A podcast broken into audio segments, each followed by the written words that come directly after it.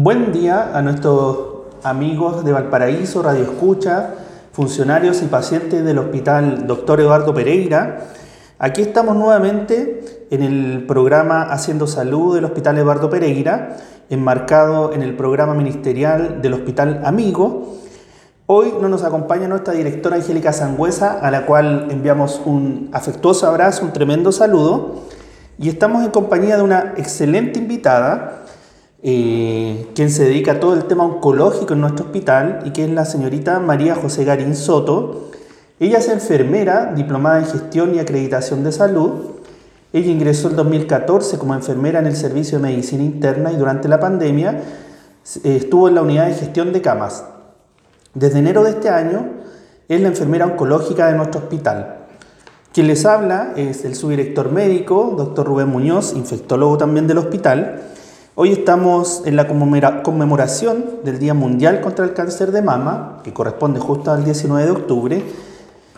Pasa que la OMS ha declarado este día como un mes y un día de la sensibilización sobre el cáncer de mama para mejorar la detección y el tratamiento de esta enfermedad. Según los datos del Ministerio, el cáncer de mama ocupa el primer lugar entre las causas de muerte por Chile. En Chile hay 9 a 10 mujeres que podrían sobrevivir si se detectara precozmente el cáncer de mama. Ahora conversamos con María José sobre este tema. Bienvenida María José, por favor. Eh, soy a la tribuna, salude a nuestro radio escucha, por favor. Muchas gracias, doctor. Muy contenta por estar aquí nuevamente. Es la segunda vez que me invitan a la radio, así que me siento muy honrada. Eh, y así es, como usted bien decía, hoy día es el Día Mundial contra el Cáncer de Mama, así que em, eh, estamos muy eh, contentos como funcionarios de poder participar en esto y, llevar cierto este tema tan importante a todos nuestros auditores, sobre todo de Valparaíso, para que podamos tener un poco más de conciencia sobre esta enfermedad que no solo afecta a mujeres, ¿cierto? Eh, también puede afectar a hombres, recordemos que también tienen glándulas mamarias, sin embargo ha sido como una especie de tabú, ¿cierto? Mucho tiempo que solo puede afectarlo.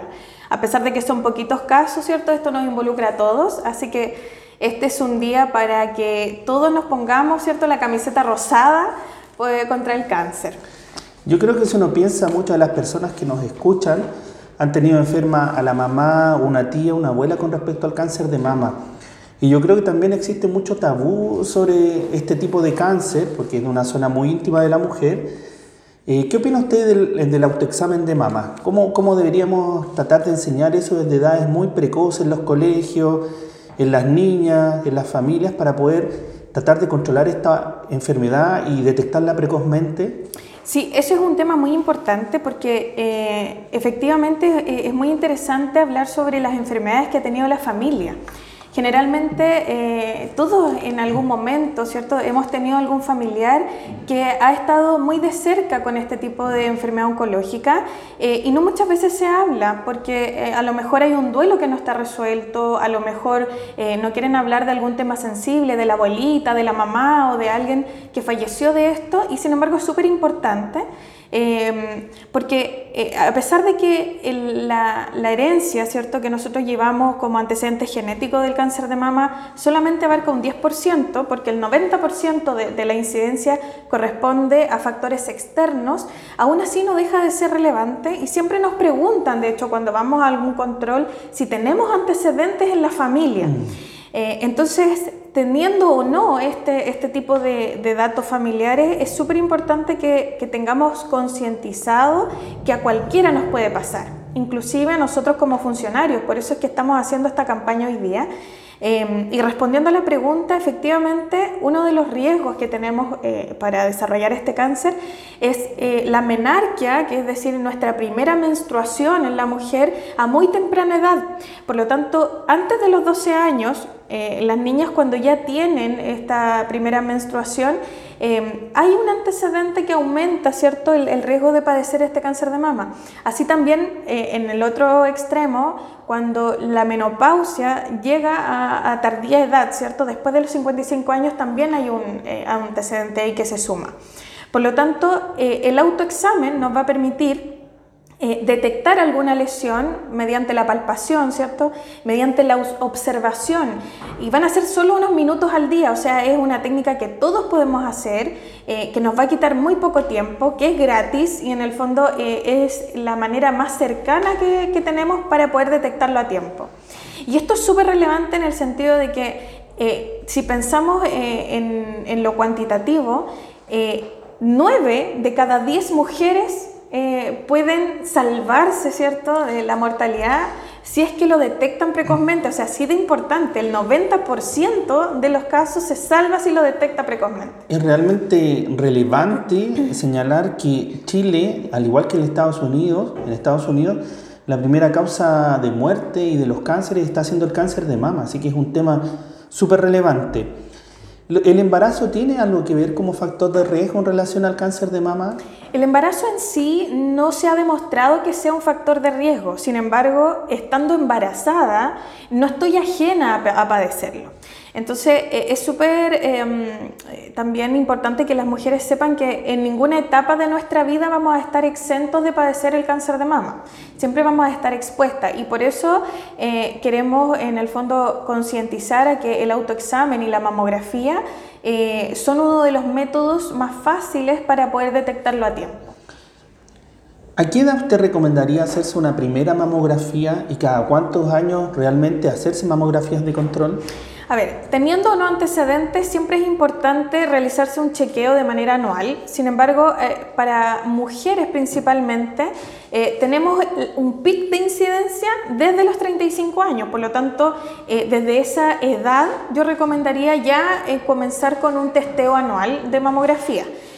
Sabemos que si bien el PIC es a los 35, se genera una especie de, mm, de PIC mayor, por decirlo así, desde los 45 a los 65 años, que es donde se detectan mayor cantidad de cánceres que no han sido previamente pesquisados. Por lo tanto, desde edades tempranas es súper importante. Ahora, si la mujer sabe que tiene algún antecedente, por supuesto que vamos a recomendar hacerlo desde antes, desde los 25 ojalá. Ahora, también es relevante em, mencionarles que el programa eh, GES, ¿cierto?, en el Ministerio de Salud, nos permite em, poder eh, costear, ¿no es cierto?, gratuitamente una mamografía cada tres años para mujeres desde los 50, eh, a ver si me ayuda ahí con, la, con las edades. Sí, en general lo, que hemos, lo que hemos revisado actualmente es que el Estado garantiza una mamografía gratuita cada tres años para las mujeres del sistema público entre los 50 y los 69, años. Entonces, ¿dónde debería acercarse la gente para poder consultar sobre su tema de mamografía? Primeramente, eh, se recomienda dirigirse a atención primaria de salud. Eh, es desde donde generalmente se hacen estos exámenes preventivos como el EMPA desde los 25 años, el testeo cierto con las eh, matronas correspondientes y desde ahí cierto pesquisar alguna sospecha. Recordemos que esta enfermedad se ingresa al programa GES desde la sospecha, no solo desde la confirmación diagnóstica. Por lo tanto, Em, es súper importante que alcancen a pesquisar si hay alguna anomalía para que puedan dirigirse a tiempo a, este tipo de atención. Claro. Bueno, como lo hemos comentado otras veces acá, eh, en lo que es mi especialidad como médico, yo veo más pacientes con enfermedades infectocontagiosas, eh, pero sí me ha tocado ver eh, mujeres muy jóvenes de 32 años con cáncer de mama, lo cual es bastante dramático para las familias. El tema familiar, psicológico, social es muy fuerte para todos. Entonces, ¿cómo se podría involucrar más la familia en este tema de ayudar a las mujeres, eh, ayudar a las hijas para que en el fondo asistan a control a los consultorios, estimularlas para que vayan y tomen su hora de mamografía? Porque Siento que tanto el cáncer de mama como el cáncer cervicuterino son temas que deberíamos enfocar desde la prevención. Exacto. Nosotros, de hecho, estamos haciendo este tipo de concientización porque las cifras son realmente alarmantes. O sea, pensemos que eh, de cuatro cánceres que se pesquisan, al menos uno es relativo al cáncer de mama. O sea, uno de cada cuatro es cáncer de mama. O sea, así de mm. importante. Eh, de hecho, en Chile, en nuestro país, tenemos al menos tres mujeres al día que fallecen por cáncer de mama. Eh, y cada tres horas, eso es lo que dicen las cifras estimativas, se detecta un cáncer de mama en nuestro país. O sea, estas cifras nos hacen pensar que, chuta, hay que hacer algo. Entonces, eh, ahí es donde nosotros hacemos el llamado a que las familias puedan conversar sobre esto y la primera medida siempre es estar educado al respecto. O sea, eh, yo teniendo una buena base, ¿cierto?, eh, que conozca la enfermedad, ahora hay tantos sistemas tecnológicos donde yo pueda buscar la información que es mucho más asequible. Eh, yo puedo buscar, ser súper autodidacta en esto, buscar videos de referencia, cómo hacerse el autoexamen, eh, cuándo hacerlo, si puedo pedir ayuda eh, y por sobre todo, si tengo alguna duda o necesito alguna recomendación, porque a lo mejor tengo antecedentes cercanos de cáncer de mama, eh, no dudar en acercarse a algún profesional de la salud, sea acá en el hospital, siempre va a haber un profesional dispuesto, em, en APS, ¿cierto? en atención primaria, en el consultorio más cercano donde pertenezca eh, la familia, eh, para que efectivamente sea una pesquisa informada, ¿cierto? Claro, yo creo que es súper importante porque también en los consultorios contamos con las matronas, ¿cierto? Claro. Que siempre son un tremendo apoyo para la educación de la mujer y de la familia, eh, para enseñar el autoexamen de mama, hacer el PAP, ¿cierto? Previniendo el cáncer cervicuterino. Exacto. María José, ¿qué grados o etapas ha visto usted en los pacientes o tiene el cáncer de mama?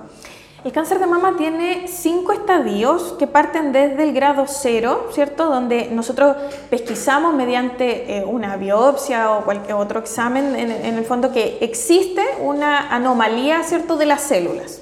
Y ahí va, ¿cierto? Eh, incrementando esta, este nivel eh, gradual, donde en el grado 1 tenemos que ya hay un tumor muy pequeño, menos de 2 centímetros, que está totalmente localizado, ¿cierto?, en la parte eh, fibroglandular de la mama, generalmente es ductal, de los ductos que eh, amamantamiento, que eso también quiero hablarlo, eh, porque el, amamantamiento también es súper importante para prevenirlo. Después, bueno, tenemos el estadio 2, que ya tiene que ver cuando el tumor está en la parte muscular, ¿cierto?, de, de la mama. El 3 ya tenemos afectado parte de los ganglios linfáticos generalmente en la región axilar, ¿cierto? Que es súper importante también en la palpación en esa zona.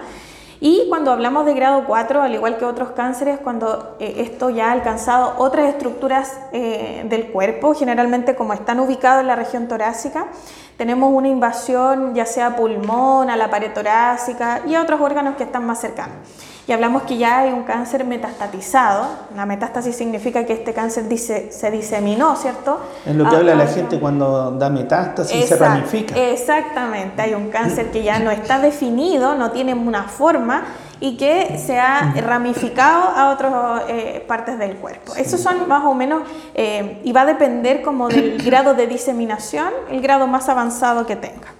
Algo nos quería decir del amamantamiento también. Sí, ¿cierto? Sí, cuando hablamos sobre el embarazo, ¿cierto? Que no estamos ajenos a tenerlo igual.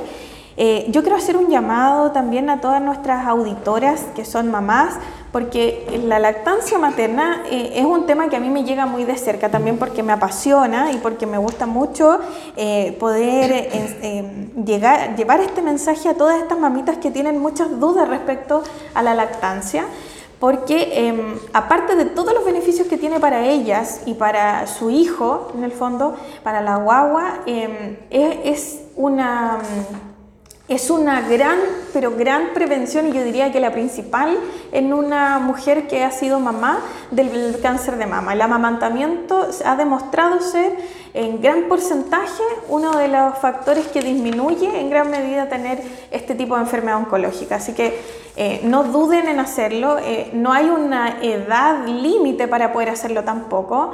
Eh, la leche materna es algo que los niños necesitan y que en el fondo va a favorecer en todo aspecto a la mamá.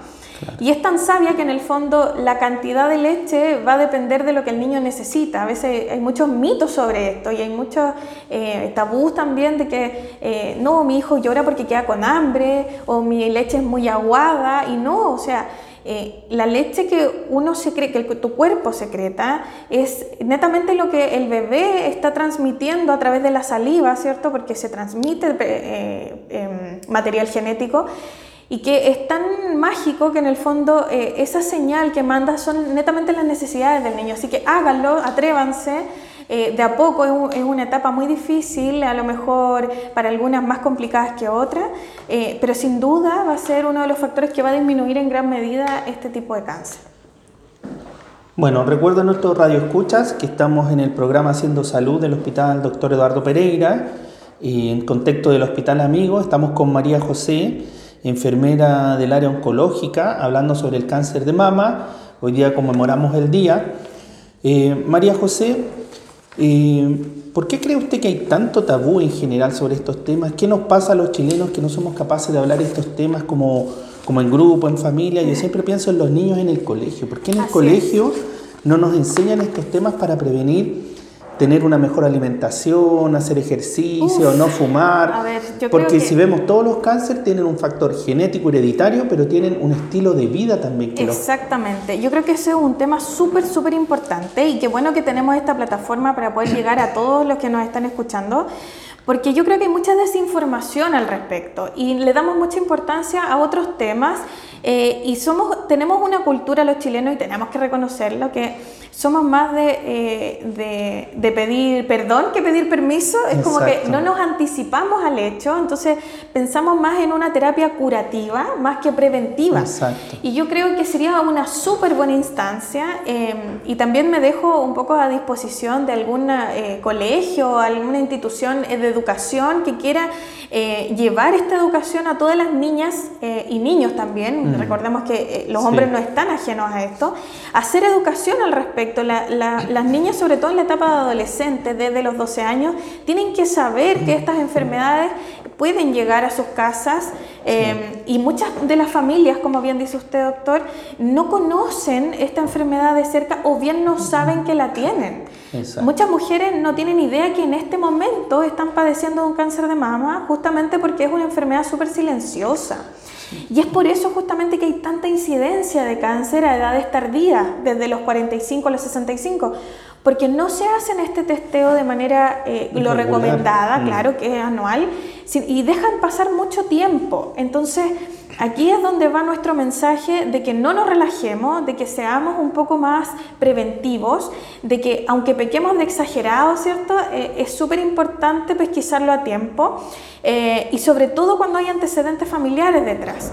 Em, a lo mejor poseemos el gen de mutación que, es muy específico, no, vale la pena nombrarlo acá, pero eh, y no lo sabemos tampoco. Entonces, eh, por eso es importante no confiarse, hablar de estos temas en la familia y sin duda que si hay alguna duda al respecto, siempre vamos a estar aquí para poder ayudarlos a la comunidad, a, a los colegios, a las universidades, etcétera. Sí. Bueno, comentar que hoy día nosotros estamos relevando este tema, eh, nos adherimos a la campaña mundial del cáncer de mama.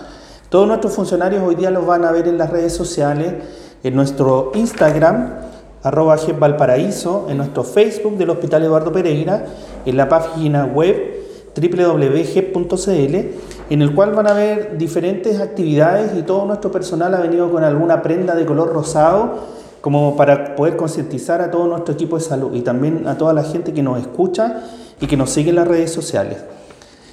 Bueno, seguimos hablando del tema de cáncer de mama. Debemos decir que hay diferentes tratamientos también para el cáncer de mama y me gustaría que también nos contara cuáles son los tratamientos actuales para el cáncer de mama. Sí, mire, al, igual que todos los otros cánceres, ¿cierto? Tenemos diferentes tratamientos eh, a los que podemos optar, optar afortunadamente en esta época porque sabemos que eh, cada vez que eh, va pasando cierto el tiempo, eh, tenemos la fortuna de que existen más y más avances tecnológicos y más investigaciones al respecto, y eso nos ha permitido al área científica poder abordar de mayor, con mayor precisión y más específicamente los tipos de cáncer a los que estamos cierto, siempre vulnerables. En particular, para el cáncer de mama, al igual que otros, tenemos terapias que son más bien localizadas y otras sistémicas. ¿Cierto? Eh, para, cuando hablamos de algo localizado, estamos hablando de algo que netamente va a afectar a la mama en sí y al tumor que está ubicado ahí.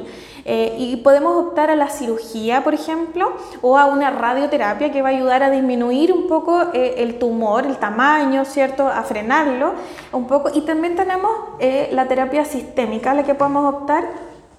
Y como para que nuestros radioescuchas nos entiendan, entonces si a una persona en una mamografía le detectan un tumor, que eso tiene un nombre, tiene una clasificación, ¿cierto? Que se llama BIRRAS, y la van a llamar, ¿cierto? Y le van a hacer una biopsia para sacar el tumor. ¿cierto? Probablemente si está encapsulado, si, hay, si no hay alguna otra contraindicación, que eso depende de cada persona, ¿cierto? Que lo que el médico le diga, puede optar, ¿cierto?, a una cirugía de extirpación, ya sea del mismo tumor, de la mama, de ganglio, y va a depender del, tipo de, invasión que tenga. Eso, eso sería una etapa. Y en otra etapa podríamos eh, también ser sometidos a radiación, ¿cierto? Porque la radioterapia es una radiación dirigida solo al área circunscrita o al campo donde está el tumor para que la gente también entienda que no la van a irradiar en forma completa, no, por eso decía sino que, va al pedacito de, cuerpo en el fondo, en este caso de la mama, donde está el tumor. Exactamente, por eso se llama terapia localizada, porque tiene que ver netamente con el, área de la mama.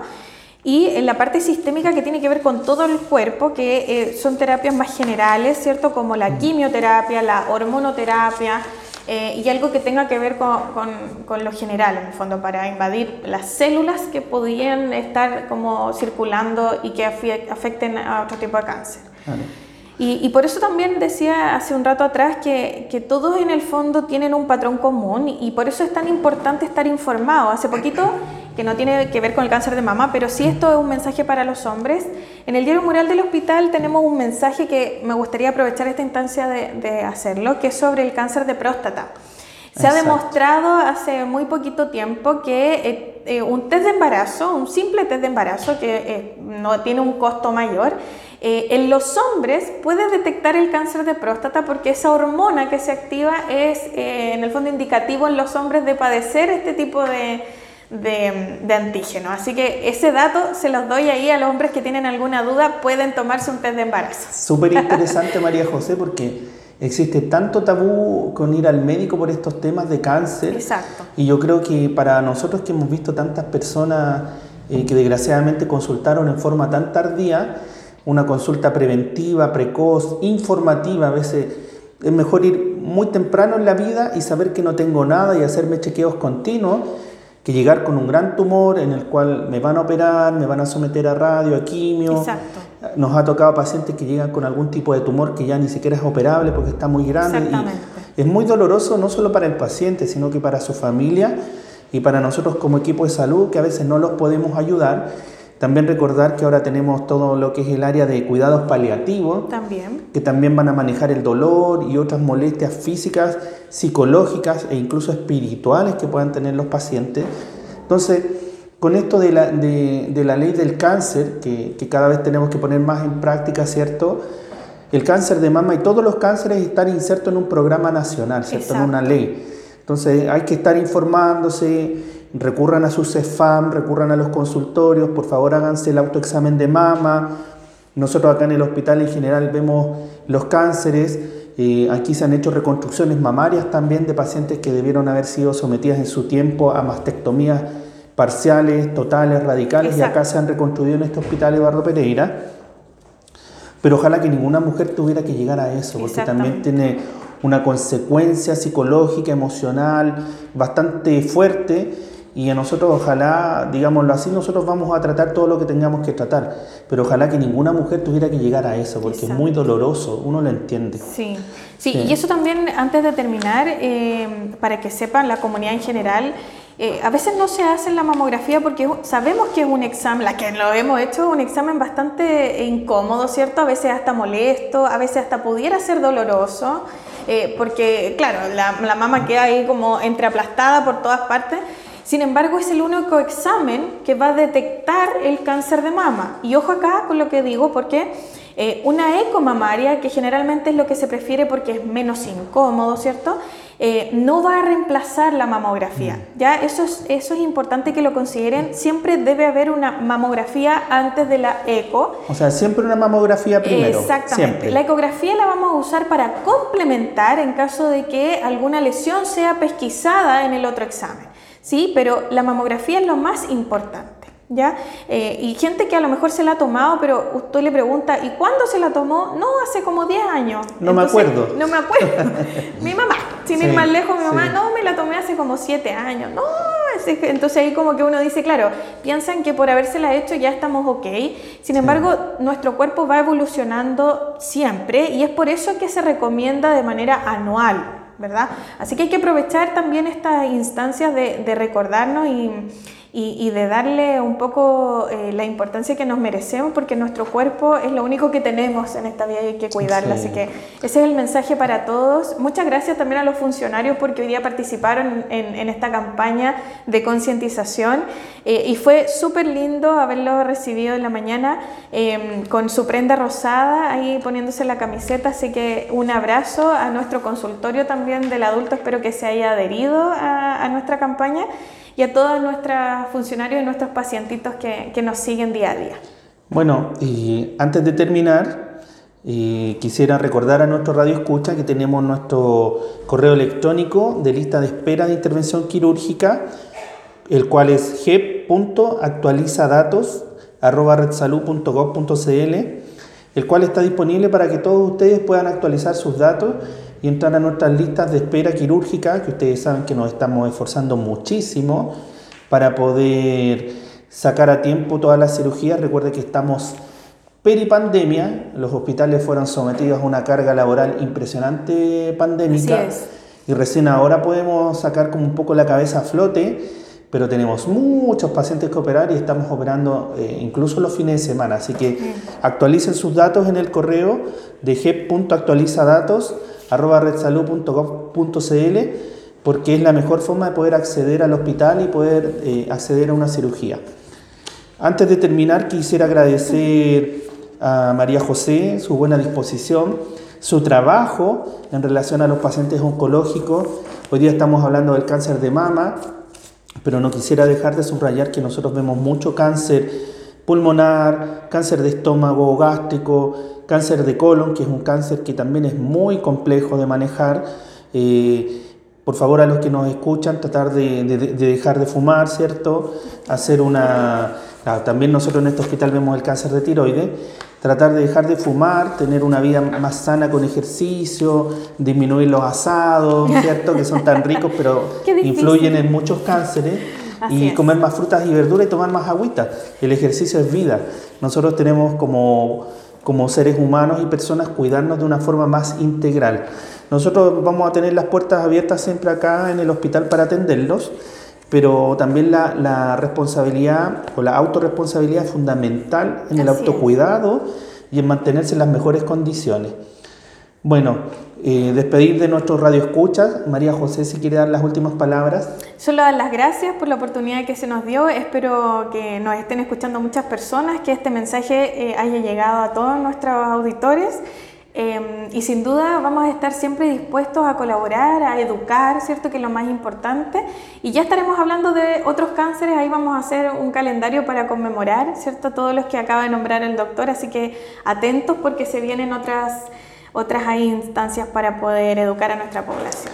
yo le decía a María José que nuestra idea sería, ojalá, abordar todos los, cánceres durante el año, las conmemoraciones, porque tenemos cánceres de distintos tipos, la población ha ido aumentando su edad, ¿cierto? Cada vez vemos cánceres que antes eran más raros, en edades más precoces, lo cual es preocupante, o sea, el cáncer se va adelantando hacia edades más cercanas a los 20 años, así que para todas las personas que nos escuchen, háganse su autoexamen, nos quedó clarísimo que la mamografía es lo más importante. Asistir a su consultorio, pedir a la matrona o al médico su orden de mamografía. Ojalá que, que también se hagan el PAP las mujeres que nos están escuchando y acá estaremos dispuestos a ayudarlos. Mandar un saludo a nuestras funcionarias, a nuestros funcionarios que están escuchando hoy día, eh, especialmente a los del consultorio de especialidades también, que son parte de nuestro hospital y a todo el equipo de la dirección y a nuestros programas asociados que nos están apoyando para mantener este hospital funcionando de la mejor forma posible. Soy el doctor Rubén Muñoz, soy director médico del Hospital Eduardo Pereira, en nuestro programa Haciendo Salud del Hospital Eduardo Pereira. Y bueno, dejarlos invitados para nuestro próximo programa que será muy pronto. Ustedes recuerden que los miércoles tenemos este programa. Síganos en las redes sociales en el Instagram del hospital. Hoy día van a ver a nuestros funcionarios de Rosado y nos estaremos encontrando en una próxima oportunidad aquí con todos los porteños y porteñas eh, en el Hospital Eduardo Pereira. Muchas gracias. Chao, chao.